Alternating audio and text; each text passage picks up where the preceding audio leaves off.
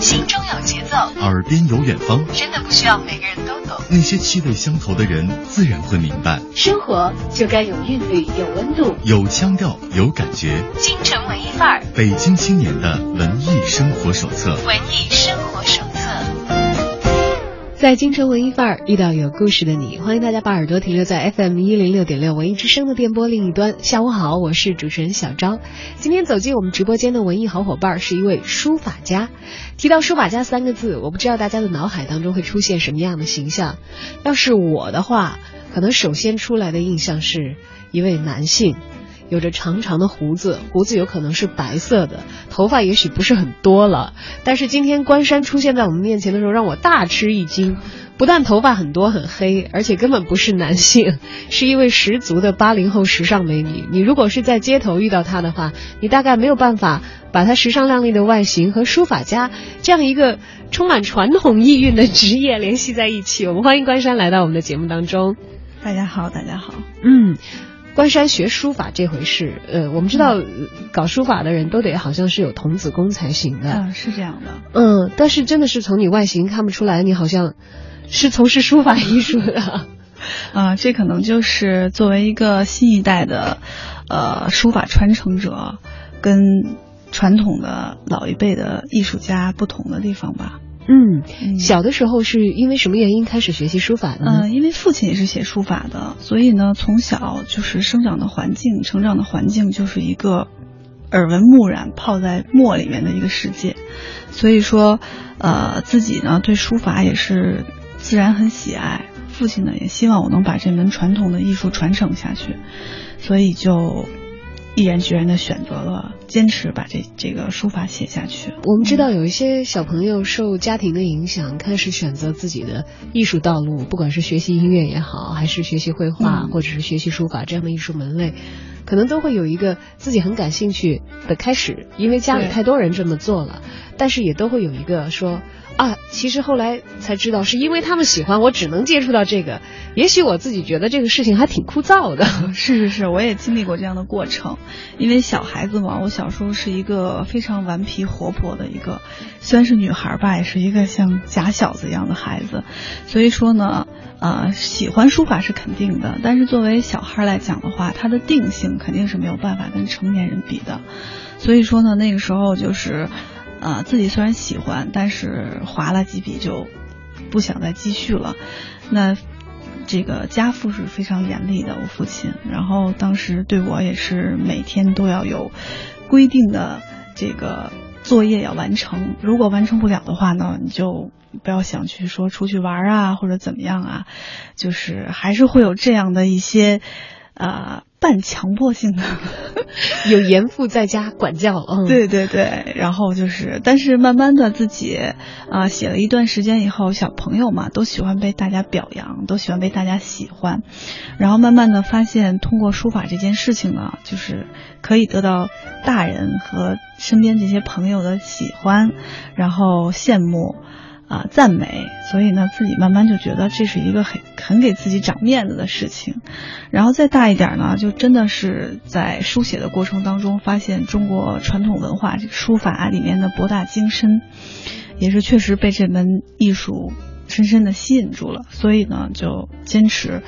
啊，给自己。打气，就说一定不能放弃，要继续写下去。说到严格的爸爸，父亲是懂门道的人，这个就有点不得了了。虽然一方面好处是可能会省很多学费，对，是这样。家长就知道怎么样在家里指导小朋友开始书法的练习啊。是。那我想知道一下，那会儿爸爸给你的作业是什么样的量？呃，爸爸给我的作业可能每天就是。啊，一张纸上如果能写二十个字的话，大概每天要完成个二十篇之类的。二十篇儿，对，那是多大时候的作业量？那个是上小学时候的作业吧。当然了，这二十篇的他的意思是说，一定要把啊二十篇到三十篇吧。就是也有的时候也看他的心情吧。这二十篇是高质量的东西，就是你不能说是你写满了拿过来给我写满了，在我这儿对不了。对，一定是说每一个字他都看到你是用心写的，而且他都会拿一个红色的碳素笔，然后呢，在你的这个字上画圈圈儿。我是画圈圈的地方就是有问题的地方，我就是有的时候二十篇里头，根据我自己的状态，有的时候。呃，圈圈少的时候呢，我会 心里窃喜一下，觉得哎，今天写的应该是不错的，我爸没挑出太多的毛病。但是有的时候他就会 满篇的都是红圈圈。如果那个情况下的话，那么你就不要以为交了作业你就可以走了，你还要继续把这些毛病问题要更正，然后再让他重新审阅，通过了以后你才可以。出去玩 才会有自己人生的其他的部分。对对对对对，也是因为这个那会儿玩心重，所以越来越要求自己提高效率，反倒是写的越来越顺了吧？啊，对，因为那个时候其实小孩嘛都想偷工减料，看看有什么办法能把这二十篇糊弄火速写完呢？然后因为这毛宣纸都是透的嘛，然后那个时候可能会把几张宣纸叠加在一起，然后。墨蘸的浓一点，看看能不能印下去。反正就是试了很多种办法，然后到最后都被我爸一一识破。所以我觉得，你想尽快出去玩，最好的办法就是你准确的、用心的把每个字写好。只有这一条路，没有别的，只能老老实实的练了。对，对，现在想起来会觉得小的时候那些小心思啊，的的确确在大人眼里那都是事儿吗？对对对，一眼就看穿了啊。对，就是唯一没有被父亲识破的一次，是因为我可能是因为父亲是写书法的，所以说呢，我呢身体里流淌着他的血嘛，肯定是有这方面的基因在，所以呢，对于文字这种东西就特别的敏感，对于看到一。一个字，我就可以模仿的很像。那那个时候小时候，其实我的学习不是说那个班里面名列前茅的，然后尤其是理科数学考的特别差，有的时候甚至说不及格。那这个时候就要求家长签字。然后呢，有一次我就特别的莫名其妙的就产生了一种想法，就是说我字写的模仿能力那么强，难道我就不能？自己签一回吗？自己签一回吗？然后我就自己签了一回，但是呢，我没有父亲的威严在我心里面始终是在的，我不敢轻易的招惹他，所以我就签了我妈妈的名字。然后这个名字签的是相当相当的像，当时老师就，呃，觉得这肯定是我妈签的字，但是老师的意见呢，就是说你的女儿得了这么低的分儿，你就这么轻易的把这个字给签了，你都没有其他的反应都没有。然后老师就把我妈叫到 学校去了，然后叫到学校去以后呢，老师就问说：“你女儿这个卷子你仔细看过没有？”然后我妈就一头雾水，她觉得这个字确实是我签的，但是我确实没看过这个，连你妈妈自己都觉得是自己签的是吗？后来她被老师反复问完以后，她才意识到，原来这个东西可能是我模仿她签字了。哇，对，所以就是说，这个就是现在回想起来是一件非常有意思的童年的一个回忆。但是当时是不是自己觉得啊，糟了，小伎俩被拆穿，被识破了？对对，就是觉得回家会遭到。对，就是那是唯一一次，就是把我妈气疯了，然后那个打了我一顿，遭到了严重的体罚。对对对对。但是恰恰是因为字写的太好了，连你妈妈自己都没有认出来，这个居然不是我自己签的。对，所以说通过这件事情呢，我就觉得自己是。是一个有天分的孩子，应该去认真的写书法。虽然事儿不是很光彩，但是其实这件事情对我在书法道路上的影响还是挺大的。那另一方面嘛，就是给了很积极的信心，说你看我能够把我妈妈的字模仿的连她自己都认不出来。对，我要写好字儿不是一件太难的事情啊。对，我们也看到，其实早在一九九三年的时候，嗯，我们的关山就已经在国内的。重大的青少年书画比赛当中崭露头角了，呃，九三年十二岁得到的是共青团中央主办的全国青少年书画作品大赛少年组的一等奖。青色枕窗，寒似冬彻深谷，幽情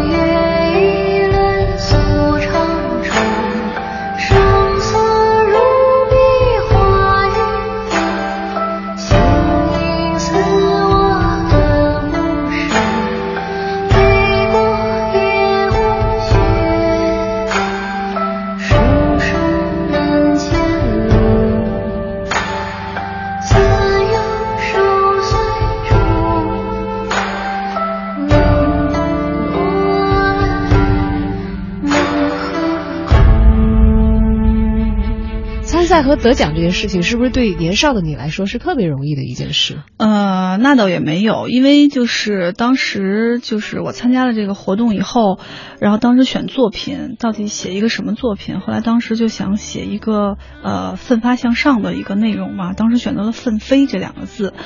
然后等到这个呃作品挂到那个展览的地方，然后我自己去。我自己其实是一个很缺少自信心的孩子，那个时候就是因为我从小生长在这个环境，我知道写字写得好的小朋友太多了，我也经常去参加一些展览呀什么的，看到很多的小朋友写的都很好，所以那时候是一个很有危机感的一个，再加上爸爸要求那么严，每天画那么多红圈，对，不行再写再写，所以说就是从选择内容，希望跟人与众不同，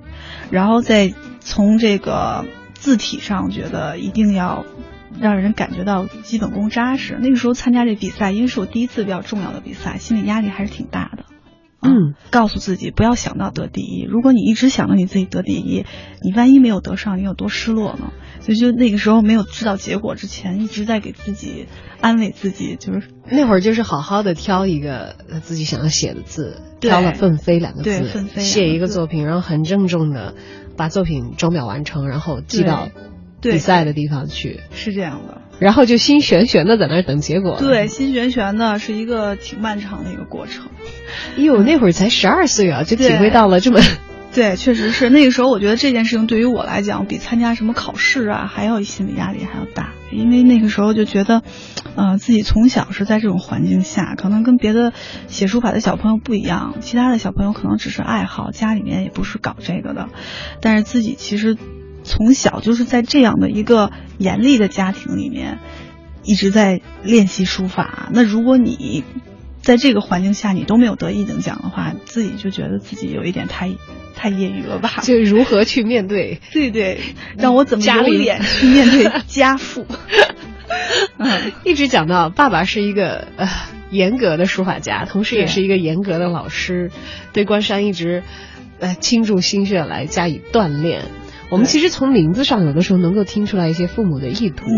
虽然关山是一个如此漂亮的一个女孩，但她的名字大家听到的时候，我觉得可能多多少少第一反应都不会觉得是一个女孩子的名字。对，是这样的，就是没有见过我的人，如果听到我的名字，都以为我是一个男孩。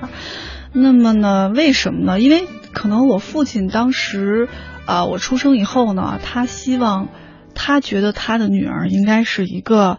嗯，与日月同辉、特别坚强的一个女孩。当时，呃，起关山的时候呢，其实别人就说说，你为什么要让你的女儿是那个大山的山呢，而不是珊瑚的山呢？我父亲当时就说，珊瑚的山一碰就碎，说是一个多么脆弱的感觉。说，呃，就应该是大山的山，女孩子就应该大气，就应该坚强。所以呢，我从小也是再加上写书法，写就是在墨的世界里面。从小就手这边缝就是黑的，就没白过，所以就是从小家里也是对我就像养男孩一样养的。嗯，最刚开始练书法的时候，会不会从自己的名字练起？我知道有很多其实写字不漂亮的人，但是能把自己的名字写的特别漂亮。刚开始确实是从名字练起，但是很小的时候，因为三岁的时候嘛，父亲就开始让我写很多帖了，啊，除了名字以外，还有很多额外额加额外的作业，所以，嗯，其实很小很小就。写了很多很多字了，已经。那个时候自己对字体有偏好吗？啊，有偏好。我对字体的喜爱也是有一个过程的，就是也变过几次心。刚开始呢，因为小朋友可能会喜欢隶书的会多一些，因为隶书它的外形看着会扁扁的，然后很规整嘛，很规整，然后就觉得这字很整齐，就是就可以。但是写到一定程度呢，就是 又开始比较喜欢特别帅气的东西。然后就觉得，因为自己一直想长高，所以这个字体就想把它往瘦了发展。然后呢，慢慢的呢，又觉得要潇洒，所以这个字不能写的太规整，还要洒脱。然后又往别的地方发展，所以就是呃，经过了，再加上自己的性格也慢慢的就是固定下来，可能是那种比较。女汉子型的，所以就更加坚定了自己。到最后选的是魏碑，选的是魏碑。对，哎呦，魏碑这个熟悉字体的大家都会觉得跟关山这个名字的书法家是很相配的，但是想到是一个女孩来写的时候啊，嗯不知道大家脑补出来的自己的画面是什么样的。但其实想到，呃，关山最终选择了魏碑作为自己的非常有代表性的书法的体例，嗯这也是经过一个过程。刚才说了，呃，最早喜欢隶书，嗯什么时候从这个隶书当中已经得不到满足了？那会儿多大？呃，那个时候是上小学的时候吧，已经开始觉得隶书有一点没意思，因为它太对称、太平衡了。可能那个时候自己也是性格比较调皮，所以说呢，对于隶书这么规整的东西吧，有一些叛逆了，开始，嗯所以就想追求新的出口。所以在十二岁得奖的时候，已经是隶书觉得不能够满足自己的创作要求了。对对对你得奖的那两个奋飞的姿势，啊，就是就是开始就是写魏碑开始了，已经是魏碑对，已。经是开始是魏碑了。就那个时候是刚刚，呃，写魏碑写了一段时间，然后自己特别的感兴趣，觉得特别的就是符合自己想要的那种感觉。我嗯，在那个时候想到了写“纷飞”这两个字。也有很多时候我们会觉得传统文化的学习嗯和传统艺术的表达，它似乎不仅仅是一个技能的事儿。嗯好多时候我们总能联想到像是，呃，传统的一些功夫，内家功夫要练。啊，是确实是这样。书法好像内练也得要一口气。对，其实书法呢，练的也是一一一种气，一种很稳的气。嗯、很多人都说书法是一种气功，其实也确实是这样。就是说写几个字，并不是说你手腕在动，肯定是从由内而外气力的一个结合，才能写出比较铿锵有力的字。所以说，很小的时候就每天就觉得很累。刚开始呢，可能不会觉得那么累，就是觉得写作品就是完成作业就好。但是慢慢的，你会用到气的时候，你就会觉得，其实你认真完成每一张还是一个很累的事情。哎，怎么样来练呢？我们知道看过电影都知道，人家练武功练气，要么打个坐，要么通过这个体育锻炼的方式来得到。呃，无数次的写，你才能体会到这个气。就是你要说用一个场景来形容的话，就是一张书案，一个砚台、墨汁和毛笔，就是黑白的感觉，就是黑与白的世界。这就完全是写书法的人所面对的那对一个瞬间的整个对对对，世界了。其实对于我来讲，我觉得你让我提起这个画面，我觉得它就是一个黑白世界，它没有别的颜色。这个黑白的世界对你来说的感觉，我相信有亲切的部分。嗯，但是我们知道，艺术家通常也会因为非常熟悉的这个世界，嗯而给自己非常非常大的压力。对，会有抓狂的部分吗？。有，就是有的时候创作作品创作不出来的时候，就感觉特别的枯燥。然后那个黑白的世界对于你来讲就是一个绝望的地方，就是你不知道该怎么再去激发你的灵感，因为书法这种东西，它除了黑色，其实没有什么东西可以去表现它。所以说，就是呃，有的时候感觉到压力的时候就。我现在是写作品，如果写不出来的话，我不会强迫自己，我可能去会去换一个环境，到有色彩的世界去走一圈，回来采采风，这样的话可能就会有更新的灵感。也算是补一补自己的气、哦。。对，补一补自己的气，去采一采风。但我们知道，其实世家出身有一个好处，就是当自己遇到一些瓶颈和非常焦灼的时刻的时候，嗯有老师可以问，有人可以请教。所以，当父亲不再只是一个非常严苛的老师，嗯也能够变成一个可以交流心得的一个师长的时候，是不是能够从他那里获得很多的力量？对，就是我觉得我跟我父亲小的时候他是我的老师，但是呢，我慢慢成长到今天呢，现在我跟我父亲在一起的时候，呃，我会跟他去交流我的书法心得，父亲呢也会跟我来交流他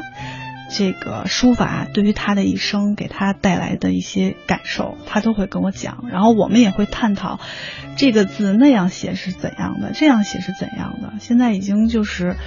变成一种良师益友的关系了。呃，当然现在这个状态嗯不是一下子到来的，对是通过了一个非常漫长的是经过程。过了很多很多才会到达今天。以前还是爸爸手底下的一个小学生的时候，对对，切切的面对他的时候，可能还没有办法想象说有一天我跟父亲谈笑风生，谈这些内容。没错。不知道从什么时候开始，你察觉到的，说，哎，好像我爸觉得看到我的作品，嗯，愿意点点头，心里暗暗竖个拇指，对我的感觉也可以平等的把我视之为一个跟他一样写书法的人，而不仅仅是一个他要收作业的我的闺女了。因为那个就是小的时候嘛，练的都是字帖，那么呢，很多心得的话，一个是从帖里面去体会，还有就是从父亲怎么教你，然后你你按照他的做法去做，教你的办办法去做。但是后来呢，就是写到一定程度的时候呢，你要脱帖，要离开，不能完全的去复制了，你要有你自己的风格，把你喜欢的几种帖的精华，你认为是精华的东西揉在一起的时候，那么就是一个创新的过程。在这个创新的过程中呢，父亲就给我给予我的自由度就会越来越大，他会给你指引一个方向，但是他绝对不会给你定位。那慢慢的呢，不会说，呃，写一个作品，他会在你身边，然后告诉你这一笔那一笔该怎么写。他说你写完了以后来让我看。这个时候呢，我就觉得他对我的书法有一定的认可和信任了，他才会让我自己去放手去写。我父亲是一个很严格的人，他不会在我面前过多的去赞美我，就是到今天为止也是。很吝啬这方面的语言，对这方面很吝啬，就是说他可能会背着我去在他的朋友面前，哎，我女儿的书法现在写的还可以，有一些进步，但是他不会跟我去讲这些，他还是可能怕我骄傲或者怎么样，啊，但是就是说从我跟他探讨书法，他能听我在这儿说，然后他也很高兴的给予我回应，包括他把他的心得一点一点的讲给我，我觉得。现在他还是对我有一定的认可的，但是他嗯不会说挂在嘴边上，直接的去跟我讲。到现在都不太轻易的夸你这个字写对的棒的。对对，他反而会说：“啊，你最近太忙了啊，你这个练的有一点少，你不觉得你这字有点浮躁吗 反正画圈圈的时候又 又来了，？” 对，就是现在不会用红笔画圈圈，但是有的时候我写不好的时候，他也会在毛笔上把我作品上画一圈圈。还是盯着自己的对对对闺女的字在看的、啊。对，或者说他在网络上看到我的一些作品的时候，他可能会给我发一条微信。当然要说到这个，我们说了。孩子大了，那肯定是要向往更宽广的世界，就包括在书法的学习上嗯和自己的呃体力的形成上。关山逐渐的有了自己独立的人格特性，有自己的气运出现的时候，嗯其实也是一个更渴望成长和吸收的一个状态。所以早年间也做出了留学日本的决定。对，那时候打算去日本留学是多大？呃，那个时候是我高中毕业吧。嗯，正常大家升入大学的这个阶段。对对对，然后我就去日本留学了。当时其实选择留学的国家的时候呢，因为其实很多我身边的朋友都是去欧美国家嘛，大家就是可能一留学就想到的是去那些地方。对，然后呢，我也那个时候很渴望去欧美国家留学，去接受西方的教育，然后能说一口流利的外语。这对于我来讲是一个挺洋气的事情。但是呢，这件事情就遭到了父亲的阻挠。他呢就觉得你是一个写书法的呃人，然后呢你去接受西方的教育，西方只有 A B C D，它只有那二十六个英文字母，你吸收不到任何东方文化的东西。那对于你将来的书法，这这段时期就是你的断档，那你还能不能去坚持下去？他当时就这样问我，他说：“现在全世界就是说有汉字的国家只有三个国家，一个是日本、韩国和中国。啊，韩国跟日本就是他们对于书法是非常非常重视的，就是这种传统文化在那边是非常受人尊重的，大家也非常渴望这种东西能够传播下去。所以呢，他到最后给我指引的路呢，就是说你去日本可以学学习一下，啊、这个日本的礼仪呀，或者那边有很多就是去发扬传统文化的匠人，这些人的精神，你把他们对这个自己追求一丝不苟的这种做事的态度带回来，他相信我能把字写得更好。那个时候呢，其实我还是有一点怨气的，但是在经历了这个八年留学以后回来，在我今天回想起当时的选择，我觉得还是对的。这么一说来还真是，如果当时没有去日本，而是去了欧美国家的话，可能关山今天来我们的节目，我们不会介绍他是书法家关山了啊。嗯，还不知道在干些什么呢。所以当时去到日本是一个什么样的状况？因为我们也不太清楚嗯。我们虽然知道我们和日本和韩国嗯。大家都是重视书法的国家，嗯。而他们的国家其实也很尊重汉字对，和汉字的书法，但是在日本你所遇到的书法界的情况，我相信也是和在国内学习的时候不一样了吧？呃，对，就是我在日本遇到的，我父亲也有很多日本的艺术家的朋友嘛，包括写书法很有名的所谓的那边的泰斗，啊、也会做一些书法交流。他们对于书法还是一个非常敬仰的一种呃感觉，但是呢，从写作的风格上来讲呢，可能他们比较喜欢那种行云流水、比较细腻的东西。那我的作品其实，在那个国家呢，算是一种怎么讲，有一点重口味的东西了，因为它很大，写的又是魏碑，又是很铿锵有力的，所以是，呃，当时做一些书法交流的时候，大家看到我的书法都会感觉到很震撼，就是觉得啊，还有这样的书法，因为他们可能东西写的东西都很千篇一律，就是因为他们的平，他们写书法也是要写他们的假名嘛，假名其实就是中国的偏旁部首，就是扭来扭去，然后一串儿就是这样了，其实也是很美的，但是呢，呃，跟我的作品呢比较的话，还是很有视觉上的冲击力的。呃，所以呢，他们通过我的书法，会觉得中国的书法更加的博大精深，更加的大气。嗯，嗯，那当时在日本的留学大概是呃经历了一个怎样的过程？要说八年的时间的话，嗯，还是蛮长的。对，啊，呃，我去日本留学呢，也是因为我父亲在日本有很多友人在那边。那家里呢，我是一个独生子女，就是说虽然我爸对我特别的严格，但是呢，其实他还挺宠他这个女儿的，怕她出去留学受委屈。所以说呢，当时就拜托了很多日本的朋友，然后我去了那边一定要好好照顾我呀。所以我刚开始去的时候呢，是住在一个我爸爸的日本朋友家里面，他的家是一个佛教的家庭，就他是一个寺院的住持，这个寺院呢有一百多年的历史。然后呢，其实我就等于是住在一个寺院里面。然后那个时候呢，就是刚去了人生地不熟的，可能就每天就待在那个寺院里面。嗯，当然了，日本也有很多特别吸引人的这个动漫啦，或者一些新鲜对啊，东潮流的东西。京啊，大城市啊，对对对对恨不得全日本的青年人都希望往那里涌。确实是，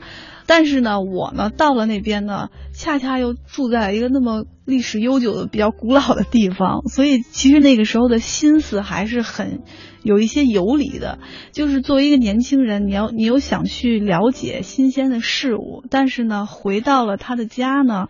你看到他们每天诵经，然后每天一丝不苟的去清扫寺院，你就会觉得。虽然他们不是匠人，但是他们对于自己的工作确实是非常非常的执着，非常非常的用心。那作为我来讲呢，我觉得从这段经历让我感觉，啊、我对书法也应该是这样的。所以呢，就是那个时候，书法对于我的留学生涯，一个是说呢，让我觉得我没有离开国家，没有离开自己的父母。提起笔来，还可以感觉到，哎，回想起很多以前在家里面练字的情景啊，还是蛮亲切的。呃，另外呢，也会感觉就是那么多那么多的新鲜事物。当我的心里浮躁的时候，我回到那个寺院，然后我拿起毛笔来，我还会感觉到自己应该收起自己的浮躁，应该继续的去安静的写下去。这就是我刚开始去日本的这个一段经历吧。然后后来呢，我就从这个他们家搬出去，就自己就住公寓了嘛。然后呢，就开始有自己的生活。有自己的生活以后呢，对于书法呢，有一度是我是非常茫然的，因为呢，我觉得这这种这种传统的技艺哈，在那么一个带领时尚潮流的一个国家，就感觉自己不知道我是该再去传承这个东西，还是说做我自己觉得特别有意思的、特别有新鲜感的事儿。曾经考虑过要不要继续写下去这个问题，是对，曾经考虑过，非常的迷茫过。嗯，那段时间就是可能有一段时间就是练字也不是很认真了，就觉得嗯，其他的人在干别的事情，我的朋友在日本干别的事情也很好啊，我干嘛一定要写这个东西呢？哎，我特别感兴趣啊！嗯如果是这个学习书法到日本的话，嗯应该要学习什么专业？当呃，其实我的专业方面的吗？不不我的专业其实跟书法还真的没有关系，我学的是政治经济学。哦，完全是对，完全是不搭嘎，完全不搭嘎的。当时是想去那个日本的艺术院校，然后学习书法，但是后来呢，当时因为啊、我上大学的这个保证人呢是中尊根康弘，是前首相，那他所在，他也是一个某某大学的一个理事长吧，他也是一定想让我去他那个学校去读这个政治经济学。然后当时正好就是说书法呢，也是一个比较对于我来讲有一点游离的一个状态，所以呢，我就想去看看学学别的，会不会对我今后的人生的目标和方向有一个新的认识。那么那时候我就去选择了政治经济学，但是留学期间呢，就是我父亲呢，就是突然得了一场大病，然后那个时候我也是感觉到特别特别的突如其来的一种感觉是灾难吧，波及生命的。呃，我就等于是回国了。回国以后呢，因为父亲在国内做的手术嘛，回来看到他不好的状态，然后呢就想回想起来，从小一直教我写书法的那些回忆，然后再看到他的作品集，再看到他的人生，我觉得这门呃古老的技艺不应该我把它扔掉，我应该继续的传承下去。如果我不写的话，可能从家族的角度上来讲，那我父亲到到他这一辈也就没有了。我觉得是一件这样想起来是一件很遗憾的事情，所以呢，我不想把这种遗憾带到我的人生来，然后我又开始对书法重新的钟爱、热爱起来，然后就比以前会更加的对他有一份特别的感情，然后去继续的练下去。然后后来就回国了，回国以后的话就坚定信心，我一定要做的职业就是书法。也希望呢，就是说，作为一个八零后，作为一个新生力的传承人吧，能把书法用比较新颖的方式去传承下去，让更多的年轻人喜欢。镌刻好每道眉间花间透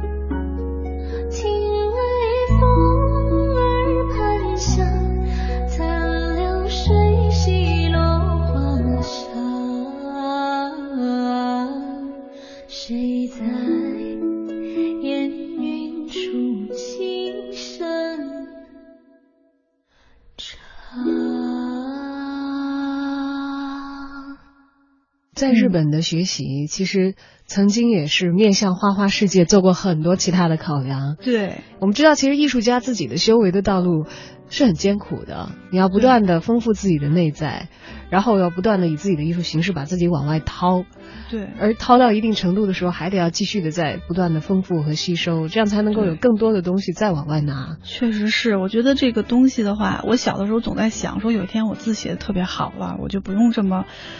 苦的去练了，但是呢，写到今天呢，这个东西发现是反过来的，真的是一无止境。你写成这样的话，你就会追求那样；你写成那样的话，你会觉得它还没有到达一个巅峰的时刻，永远有更高的要求在前面。对你就会有不同的追求，你就会无论什么时候，你今天觉得这作品写的再完美，你明天去看它，或者过一段时间去看它，你总会觉得这东西有缺憾。嗯嗯，哎，但是回到国内的话，进入到这个书法家，尤其是这个青年书法的传承人这个序列啊，嗯我相信其实面对的状况，因为毕竟已经离开国家八年的时间，嗯，跟走的时候是不一样的了。那会儿走的时候是高中生，其实不用想太多嘛。对，我是去学习去了，学成什么样以后还不一定干这个呢，还是相对轻松的一个心态出去的。家里都是有家长来为自己的人生做大的一些安排。对，但其实回到国内的关山已经是一个非常自主的、嗯面向社会的一个成年人了，也做出了一个非常重大的决定：我此生就要写字了，我就做一个书法界的人吧，不断的写下去。所以在刚刚开始建立自己的呃职业的生活的框架的时候，我不知道嗯刚刚回国的关山当时面临的是一种什么样的状况。刚刚回国的时候呢，我就是给自己制定的目标，就是说，你既然要回来了的话，你要这个职业，咱们先且不说成不成为书法家，你想把这些东西传承下去的话，你先得想办法，怎么以最好的作品参赛，让中国的把你认可成书法家的这个最高殿堂书法家协会成为他们的会员。这个对于我来讲，当时回国的时候是我一个近期很大的一个目标。那么也是苦练书法，然后参加选拔，然后到最后终于如愿以偿的先进了北京书法家协会，然后呢又过了一段时间，然后嗯再继续的修炼，然后呢再去参赛，又进入了中国书法家协会。啊。这样的话，成为那个里面的会员以后呢，自己又会有一些想法，就觉得。既然搞这个职业了的话呢，你这个东西怎么以一种什么样的方式去传承？这个对于我来讲的话，从那个时期到现在，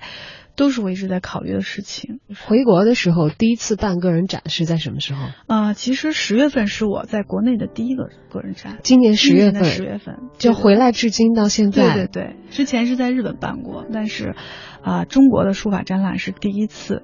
我为什么选择这么晚去办这个书法展览呢？因为刚才也说了，就是我从小就是一个对自己的书法没有太多的自信心的人。我觉得书法呢，这个的源头就是中国，那么呢，中国肯定是高手全都在中国了。那么你又是一个就是说是传承者的一个人，你的作品一定要被人认可。那我一直就没有信心说我的作品能不能被大家喜爱，能不能被大家认可。所以这么多年呢，都觉得说不成熟，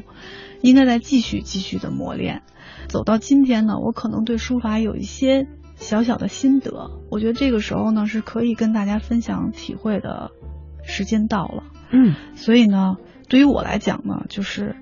也也应该先给自己立一个小小的里程碑，然后再继续的重新出发。而我们这次在个展当中可以看到很多关山近期自己觉得非常拿得出手的作品来给大家看啊拿得出手的 上可拿得出手的，嗯。嗯，尚可拿得出手的这些作品，我相信也像小的时候其实参加一次比赛一样，嗯是以很郑重的心态，通过认真的打磨来完成的。对，呃，所以我们会在这次的个展当中看到哪些作品呢？我的作品呢，可能大概的内容分四个内容吧。第一个内容可能是人文精神，就是一些比较正能量的东西，啊，比如说像迎字啊，这个福字啊，还有一些呃善字啊、德字啊，这些都是呃呃激发别人啊、积极向上，然后就是一心向善的这么一个正能量的东西。然后接下来呢，就是佛教的东西。会写一些佛语，像佛心呐、或者是南无阿弥陀佛呀，这些智慧到彼岸，这些还有一些六祖坛经上面的经文，还会有一些唐诗宋词。因为呢，我我觉得书法作品，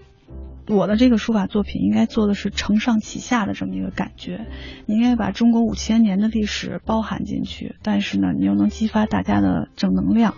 所以就选了一些唐诗宋词，是长篇作品，比如说《水调歌头》啊，或者说是这个毛主席的这个呃《咏梅卜算子》，然后呢，还有一部分呢是体现基本功的临摹作品。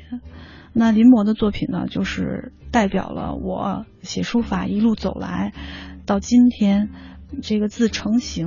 是我都临了哪些帖，写成今天这个样子，大概就是这四个部分。哎，在这四个部分当中，我们既能够看到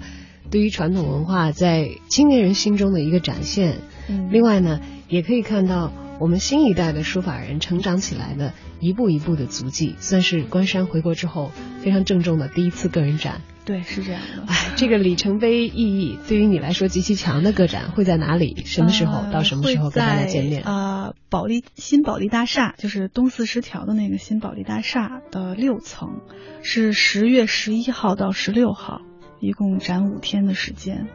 然后十一号是开幕式，这样所以还请大家感兴趣的话、啊去看一看啊。话一定请大家去看一看。哎，我相信其实，在办个人展的时候，也真的是会吸引很多业内的人，以啊非常专业的的眼光在这里。其实以书会友，因为我们在这个关山的个人的作品集的册子封面上看到了，啊启功先生是提的“关山书法”四个字，啊是是是。所以能够入得大家眼的这个青年后辈的作品，相信也凝聚了很多书法前辈的关注在其中吧。对对对，非常感谢很多的书法前辈对于我当时写书法的一些指点、一些教导，这都是对我，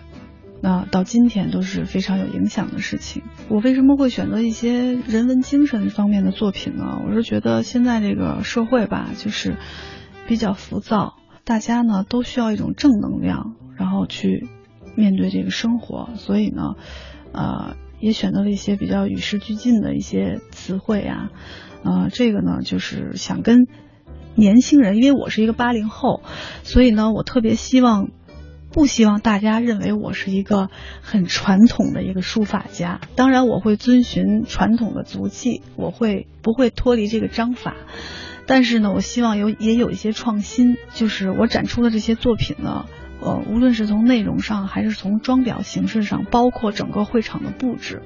啊、它都不是一个非常古老的感觉，可能会是一个时尚的和传统的一个相结合的一个新中国派系的这么一个感觉。嗯，嗯，所以是这个这个展是很用心的在做的，就是前瞻后顾，想了很多很多。这个想了很多很多，是不是也会考虑到像父亲一样，对或者是像启功先生一样，老一辈的书法家们他们的感觉？既要考虑到老一辈书法家对于在他们心目中书法，他们肯定是很尊重书法的，不能让他们觉得你是在太出圈了，对，太出圈了，这个太太个性了，太不遵循传统了，这样不行。但是呢，太老气的话呢，你只能吸引到一些业内的人士和一些老人家。但是呢，我的目的是把这个东西传承下去，让年轻人也会对这个东西感兴趣。我又要抓到年轻人的心理，这是一个很难的事情。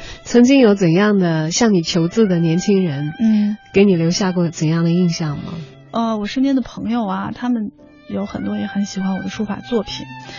然后有的时候呢，会让我写一些不是一些呃成语的内容，我会觉得很可笑。这东西拿书法写出来，它能好看吗？你写过什么？萌萌的，呃 这个前一段时间啊，有人管我说，我就想要三个字。我说哪三个字？我就想要不容易三个字。我说这个不容易这个三个字的话，怎么去拿这个传统的这个书法去去去呈现出来？我觉得你得给我一点时间，让我得有一点灵感。就是很多很多这种吧，或者让我写特别喜欢喝酒的朋友说，你帮我写一个醉生梦死吧。啊，这样写的其实可能在你父亲那一辈，他们看来的话，觉得这个他们看来就你就是玩闹嘛，这种事情我是肯定不能让我爸知道的，不知道的话肯定也就是帮朋友写一写，他们找你要到了。对对对，然后呢，我还说你你你你就别挂起来了，你就但是在个人展上是，就算是写了这样的字，是不会挂到展览上的。呃，我的这个展览不会，当然我将来相信还会有很多很多的展览，然后我每次展览都会变换风格，我可能慢慢的这个书展的年龄趋于年轻化，嗯那那个时候呢，呃，我可能会更放得开一点，放一些有意思的、重口味的，然后年轻人喜欢的啊、这样的作品展现给大家。嗯，嗯不管书法是一门多么古老的艺术，既然他现在还在年轻人的笔下不断的有了新的作品诞生，其实我们就会看到不同的时间，这门古老的艺术所散发出来的不一样的魅力。而在新的时代里，古老艺术的风貌由更多具体的像关山一样的年轻人来向大家生动的呈现着。我相信这也是艺术的生命力的所在。能够让更多更年轻的人喜爱并且从事它，能够让它的魅力可以持续的发酵，更久远的流传。好，今天非常感谢关山来到我们的直播间，谢谢谢谢也希望以后有新作品的时候，不要忘记跟我们的文艺之声的小伙伴一起来分享。大家分享。今天的节目就到这儿，也感谢您的收听，再见。好，再见。